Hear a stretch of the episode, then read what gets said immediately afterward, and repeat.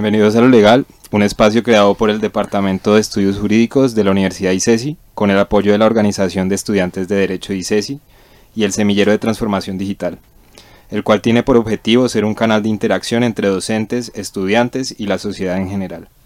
Durante los próximos minutos conversaremos con distintos invitados sobre cuestiones de actualidad en el mundo del derecho.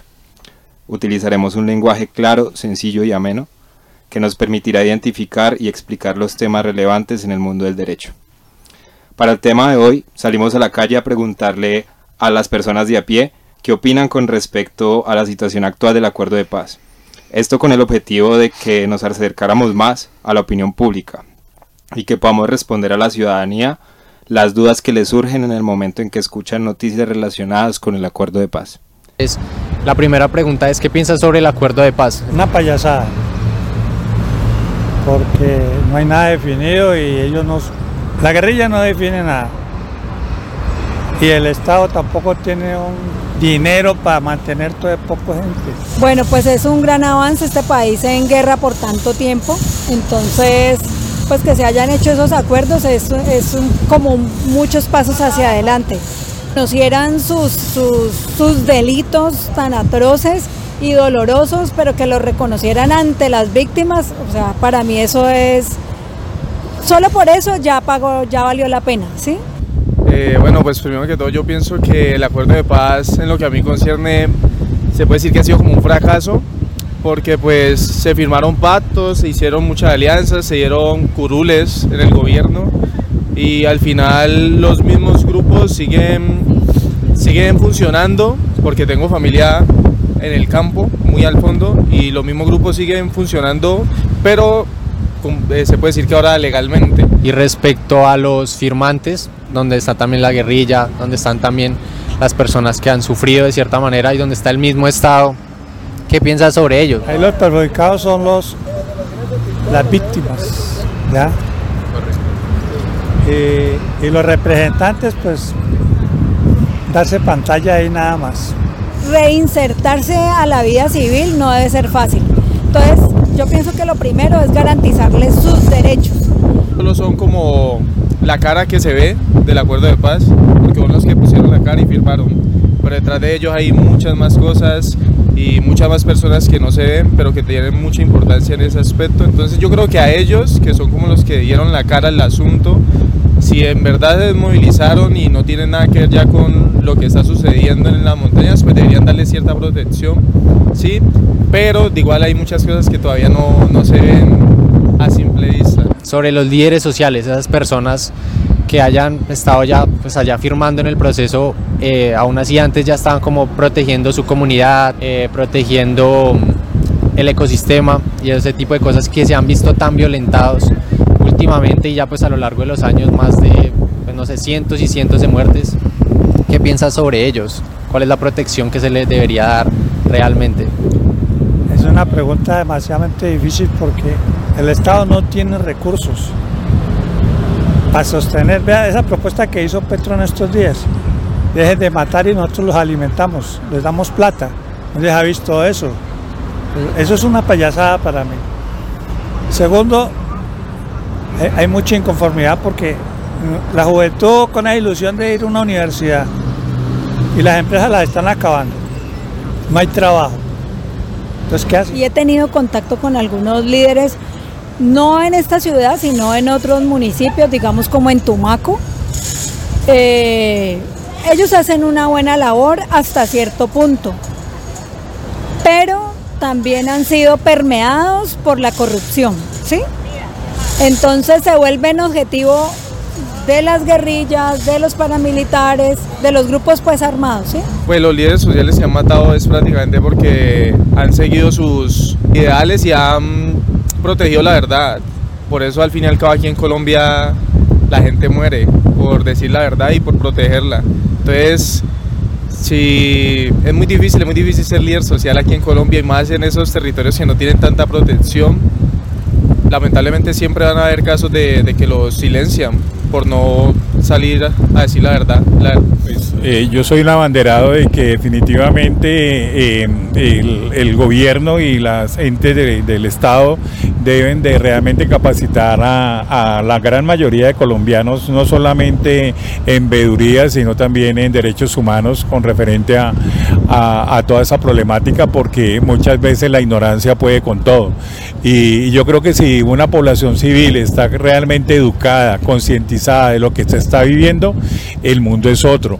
Pero ustedes pueden verlo ahora en este gobierno que se han podido dar cuenta de que el colombiano estaba sumergido como en un sueño, como en una cosa tan tremenda, porque el, el estallido social, la cosa cambió en Colombia muchas cosas, para bueno para mal, ¿no? Pero realmente cambió. Cambiaron muchas cosas, empezando desde ustedes, los jóvenes que empezaron a realmente darse en cuenta qué era lo que estaba pasando en el país y cuál era el país que ustedes realmente querían para más adelante. Entonces, eso es muy importante que la, la, sociedad civil, hermano, empiece a tocarse y empiece a educarse frente a la situación de lo que está pasando en el país, porque a todos los concierne, ¿no? No solamente son a una parte del Estado y a una parte de la sociedad civil, todos estamos involucrados y todos somos Colombia. Por eso, eso es muy importante, ¿por qué? Porque mire lo que ha pasado con la fuerza pública permeada por el narcotráfico, por, por, la, por la guerrilla, lo mismo pasa con la policía, o sea, realmente una descomposición social, hermano, muy grande en el país, lo que estábamos viviendo y lo que estamos viviendo todavía. Entonces eh, es muy difícil realmente poder sostener una sociedad, hermano, cuando el mismo Estado ha sido eh, el que ha permitido todo ese tipo de situaciones con la fuerza pública y con los entes de, de control. Entonces uno dice, bueno, entonces ¿para dónde pegamos? ¿Qué hacemos?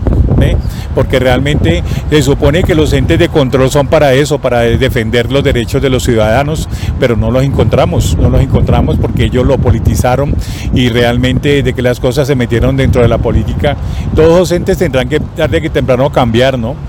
Otros tipos de cosas que vayan empezando a, poder elegir ese tipo de, representantes de la sociedad, porque ellos prácticamente son los que los representan como sociedad, los entes de control pero nos encontramos que realmente no, no, somos escuchados. Por otro lado, tuvimos la oportunidad de entrevistar al representante de la Cámara por el Partido Comunes, Luis Albán, para que nos comentara acerca de las situaciones particulares que agravan y dificultan los compromisos adquiridos por los excombatientes, tras siete años de haberse firmado el controvertido acuerdo de paz.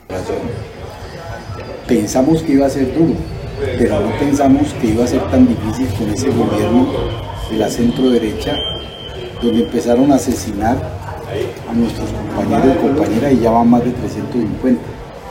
Entonces, además, en, el incumplimiento de lo pactado, los presupuestos para la subdirección no fluían. Entonces siempre había una, una falta de presupuestos, una falta de elementos, ya sea de personal administrativo, de personal eh, de protección o de eh, vehículos que hacían que el programa no funcionara. Eso es lo que tratamos de superar ahora. Para nosotros lo ideal no es tener esa, esa protección, lo ideal es generar todo lo necesario para que no sea eh, indispensable tener protección, sino que la gente, nosotros podamos andar tranquilamente sin, sin, el temor de ser agredidos.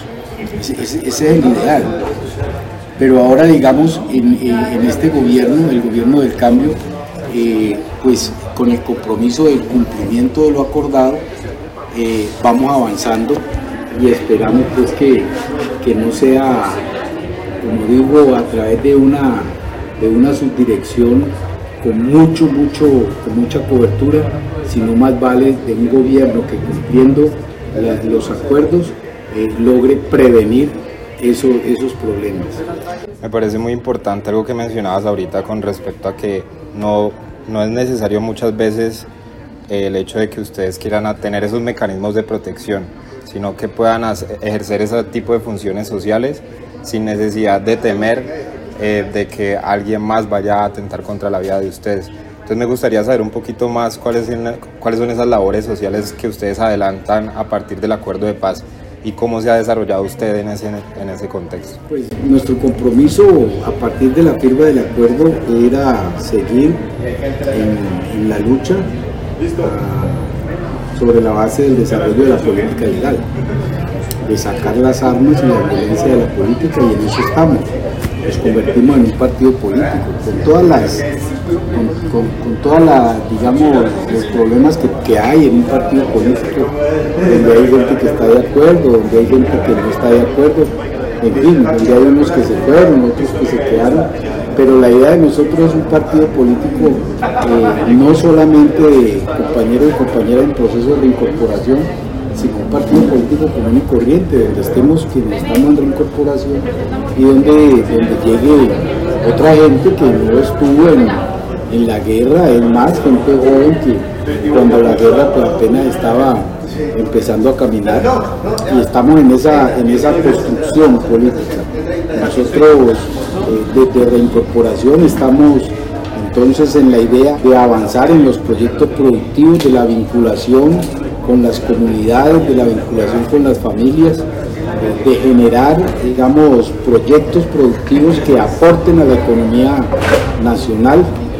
¿Y cuál de todos esos proyectos sociales que me acabas de mencionar crees que necesita una mayor disposición por parte del Estado para poder articularse de una mejor forma y que muchas veces esas barreras de comunicación que ya existen con los medios de comunicación que dan otro tipo de información a la población crees que se debería fomentar más? Sí, lo que pasa es que la realidad de la paz y de la construcción de la paz va por un lado y los medios de comunicación tradicionales van por otro.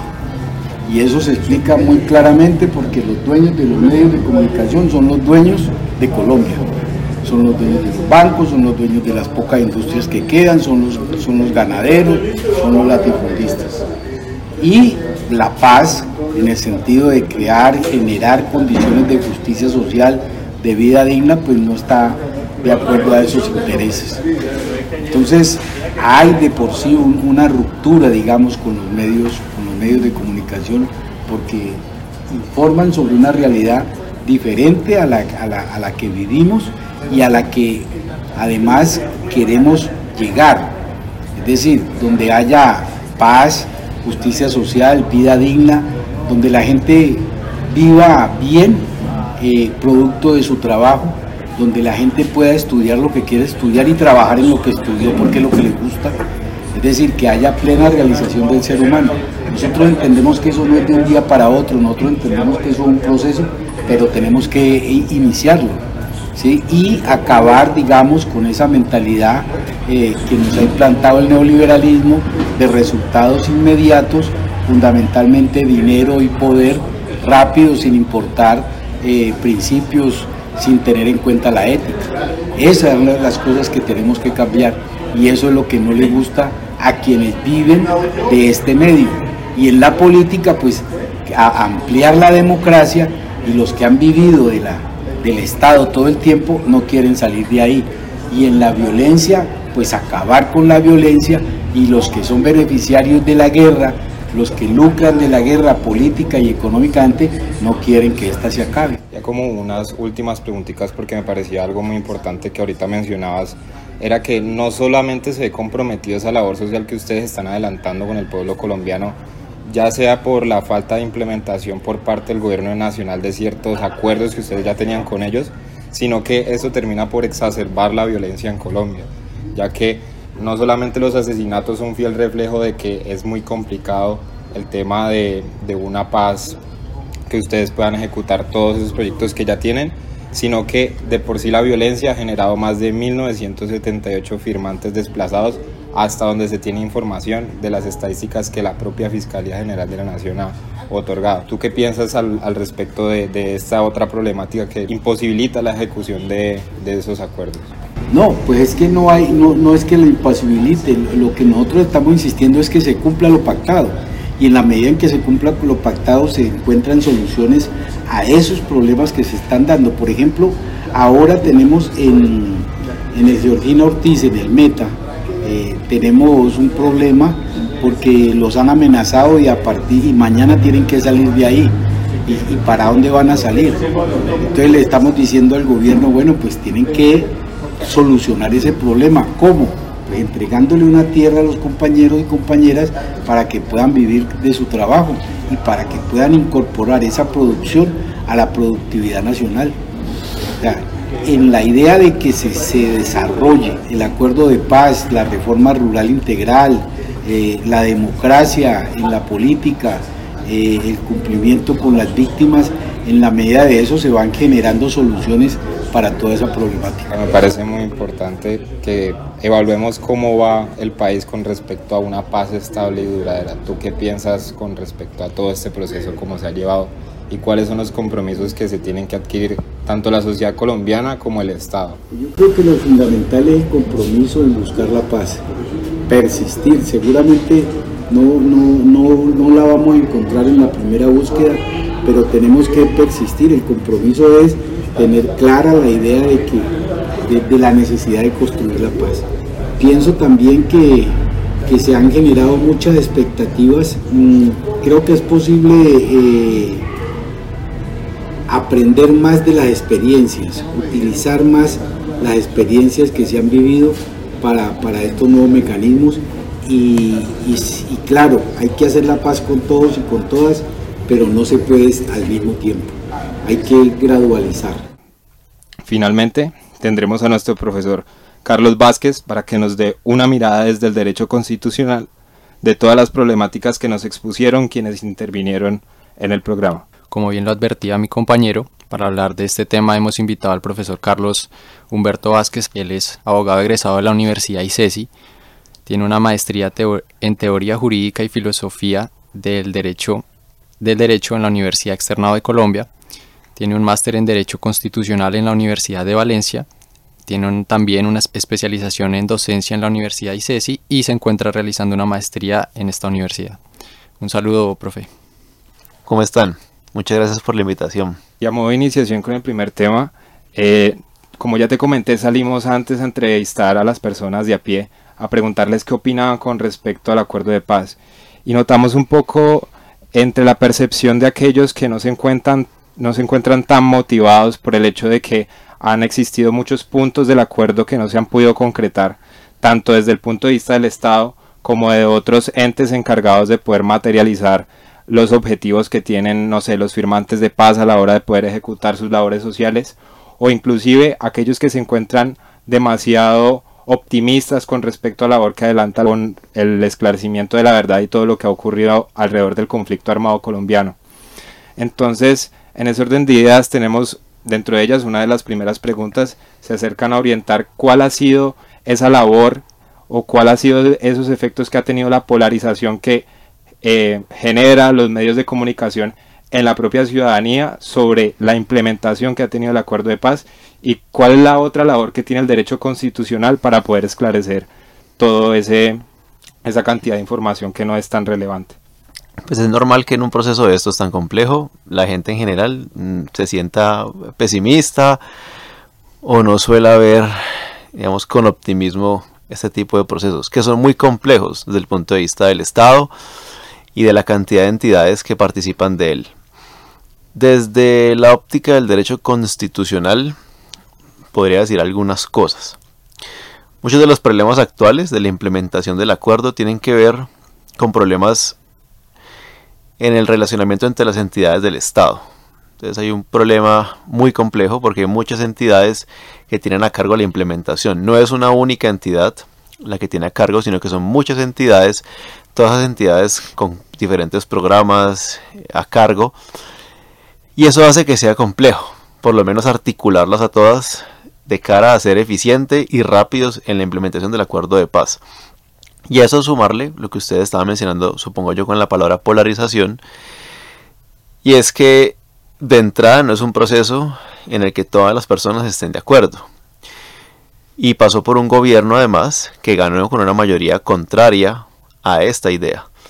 Y eso hizo que durante varios años no hubiera una intención decidida de materializar ese acuerdo o de hacerlo únicamente en aquellos asuntos que en términos políticos pues, fueran afines a quienes en ese momento tenían a cargo el gobierno. Entonces, después de pasar por eso y hoy que estamos ahora con un gobierno que en principio es afín y busca materializar a profundidad el acuerdo, saliéndonos un poco de esa ya cuestión de la polarización, sigue siendo complejo y, miren que no parece ir de todas maneras tan rápido, aún teniendo un gobierno hoy que se supone que es afín, porque primero tenemos un problema de lo que les dije, muchas entidades a cargo y eso genera muchos problemas de articulación. Entonces es un primer problema muy complejo de poder llegar. Luego hay otro problema presupuestal y es que el acuerdo de paz es muy ambicioso en términos de los objetivos y el Estado colombiano no tiene tantos recursos para atender todo lo que se espera del acuerdo de paz, que además muchas de esas cosas son al final bienes, servicios, que es lo que la gente también espera en las diferentes regiones. Entonces, primero hay un problema de presupuesto, pero también de, de, la eficiencia en la utilización de los recursos, que también ha hecho que sea complejo que el acuerdo se implemente. Continuando con lo que usted nos venía comentando, de hecho el informe de febrero de este año de Indepaz menciona varias de estas problemáticas que ha tenido el Estado a la hora de implementar el acuerdo. Entre ellas, eh, la incapacidad estatal, ya lo advertía usted, para hacer presencia integral, el incremento del accionar de grupos armados, la continuidad de grupos que ya existían como el ELN, se, se marginiza a los excombatientes a la vez que se les persigue y pues sufren de diferentes tipos de violencia. Entonces, con esto nosotros quisiéramos de pronto tocar ya el tema del derecho constitucional, área en la que usted pues, es especialista y nos podría contribuir un poco con preguntas como esta, eh, ¿cómo se está abordando el acuerdo de paz en la cátedra del derecho constitucional? Y qué herramientas podrían surgir del derecho constitucional para, para intentar dar solución a la dificultosa implementación del acuerdo de paz. Bien. Pues la pregunta espera ser respondida desde la visión del derecho constitucional, pero mi postura es que el problema no es tanto de derecho. Este no es un problema tanto del derecho y ni siquiera del derecho constitucional. Y me explico. Yo creo que el problema del acuerdo hoy no es que no haya un marco jurídico y constitucional apropiado, sólido. Eso, digamos que mal que bien el gobierno de Santos lo dejó muy avanzado, todas las reformas constitucionales y legales que necesitaba ese acuerdo para darle estructura jurídica, yo creo que están bien. Y eso obviamente pues, un proceso muy complejo. Hay un profesor que es Gilberto Tobón Sanín, que luego se metió en la política, seguramente por ahí lo han visto. Le fue muy bien en las elecciones del pasado, año pasado al Congreso, pero no ganó, porque la lista era muy, muy, fue, pues no alcanzó el umbral. Pero él ha sido profesor de la Universidad Nacional mucho tiempo, tema de teoría del derecho y teoría política. Y él, antes de meterse pues en el mundo de la política, por allá hace unos años, justamente cuando se discutía el acuerdo de paz, dio una, una conferencia. Y entre esa, y en esa conferencia él pues dijo algo que a mí me parece interesante para explicar lo que les estaba comentando. Él decía el carácter simbólico del derecho. Entonces él decía, mire, el acuerdo de paz, pues son las tesis de él. El acuerdo de paz es una farsa, pero es una farsa necesaria. Listo, es una farsa porque mucho de lo que se va a escribir en ese documento no se va a cumplir. ¿Sí? Porque no, porque no hay manera de hacerlo y porque no se puede cumplir. Entonces, verdad, justicia y reparación, mucho de eso no va a pasar. Eh, pero pues es necesario, había que sacar el acuerdo porque era la única manera, pues por lo menos de desescalar. Entonces yo porque digo que no creo que es un problema de, de derecho. Porque hoy el problema está es en la materialización. Y tomando otra idea de un autor que se llama James Robinson, que es un académico estadounidense que escribió un libro que se llama ¿Por qué fracasan los países? con otro economista de Harvard y que ha escrito mucho sobre Colombia, hay una tesis de él sobre cuál sería el principal problema de Colombia. Entonces dice la forma en que funciona el Estado. El Estado funciona de forma clientelar y corrupta. Entonces, usted tiene un acuerdo de paz con todo un marco jurídico que hay que implementar. Pero ese Estado primero es muy débil y no hace o no ha hecho presencia histórica en muchos de los territorios en donde debe llegar para implementar ese acuerdo. Pero además de que no puede, o digamos, no tiene en este momento la capacidad y nunca la ha tenido y la presencia, es un Estado que funciona de forma clientelar y corrupta. Entonces, eh, hoy lo que necesita el acuerdo es ejecución y eso implica contratación pública, en enormes cantidades para hacer realidad la ejecución de los recursos y políticas públicas, programas y demás. Eso ya es pura ejecución. Esa ejecución, ¿quién la hace? Pues los políticos y los funcionarios públicos. O sea, pasa a través de diferentes instituciones, el Congreso, consejos, asambleas, alcaldías, gobernaciones y demás. Pero el Estado colombiano, al funcionar de la forma que decimos clientelar y corrupta, se generan un montón de problemas a la hora de aterrizar ese acuerdo. Primero, porque puede ser que no todo el mundo esté alineado, o sea, no tenga la, intención verdadera de hacer ese acuerdo realidad en toda su magnitud. Entonces hay un primer problema, no hay mucha voluntad política de algunas personas en, en toda esa línea de gente que va a intervenir.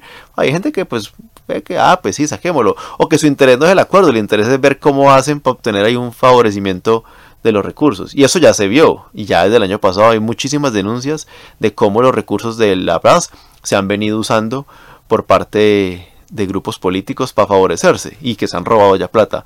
Entonces, esa lógica de cómo es que funciona al final, que hace que todos estos grupos que se van a encargar de darle ejecución al acuerdo, primero piensan ese es un propio interés. Entonces están pensando primero, bueno, cómo es que nos vamos a repartir, qué vamos a obtener y luego miramos pues qué es lo que se implementa. Entonces de ahí entra, pues es muy complejo, porque hay que implementar una cuestión que es supremamente ambiciosa, pero la forma en que funciona el Estado es, una locura, porque si usted cómo va a hacer para implementar una cosa de esas atravesando todo ese montón de problemáticas. Entonces, está muy bien el marco jurídico, pero yo creo que el problema es allí, es un problema político. Es un problema. Claro que el derecho constitucional tiene mucho que ver también con por cómo se diseña y las relaciones entre instituciones y demás.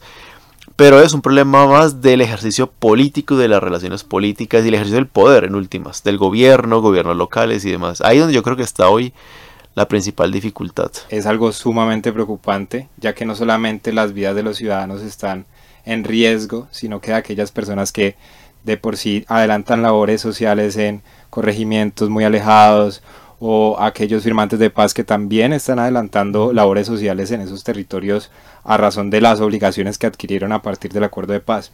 Y de hecho conversábamos con Luis Albán, el representante de la Cámara, y nos decía, eh, más allá de nosotros querer sacarle provecho al acuerdo de paz de algún tipo, que no es así, nosotros queremos poder dar, retribuirle a la sociedad colombiana el daño que nosotros le hicimos durante el tiempo del conflicto.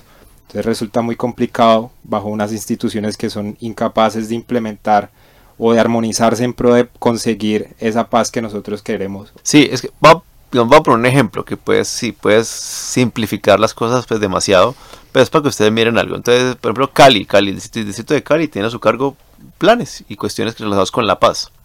Pero entonces, ¿usted cómo hace cuando usted tiene una secretaría, no digamos nombres ni nada más, pues para dejarlo allí? Secretarías en las que usted tiene 20 contratistas y solo trabajan 5. A los otros 15 nadie sabe quiénes son, pero cobran cada mes.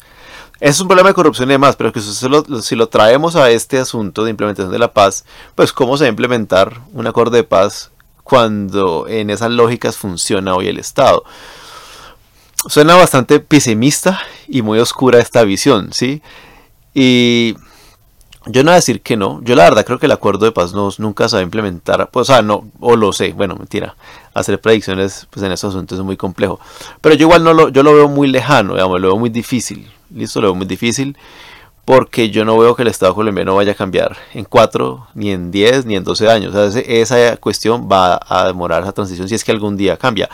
Entonces, no quiere decir que no, pues seguramente sí se implementarán algunas cosas en las que algunas personas con voluntad política logren hacerlo, pero las demás yo las veo muy complejas. Y si usted le suma, entonces, primero, pues una incapacidad del Estado, eh, técnica, presupuestal, eh, de presencia del Estado, pero además de corrupción y clientelismo, y eso súmele que de todas maneras hay cuestiones en las que hay intereses opuestos.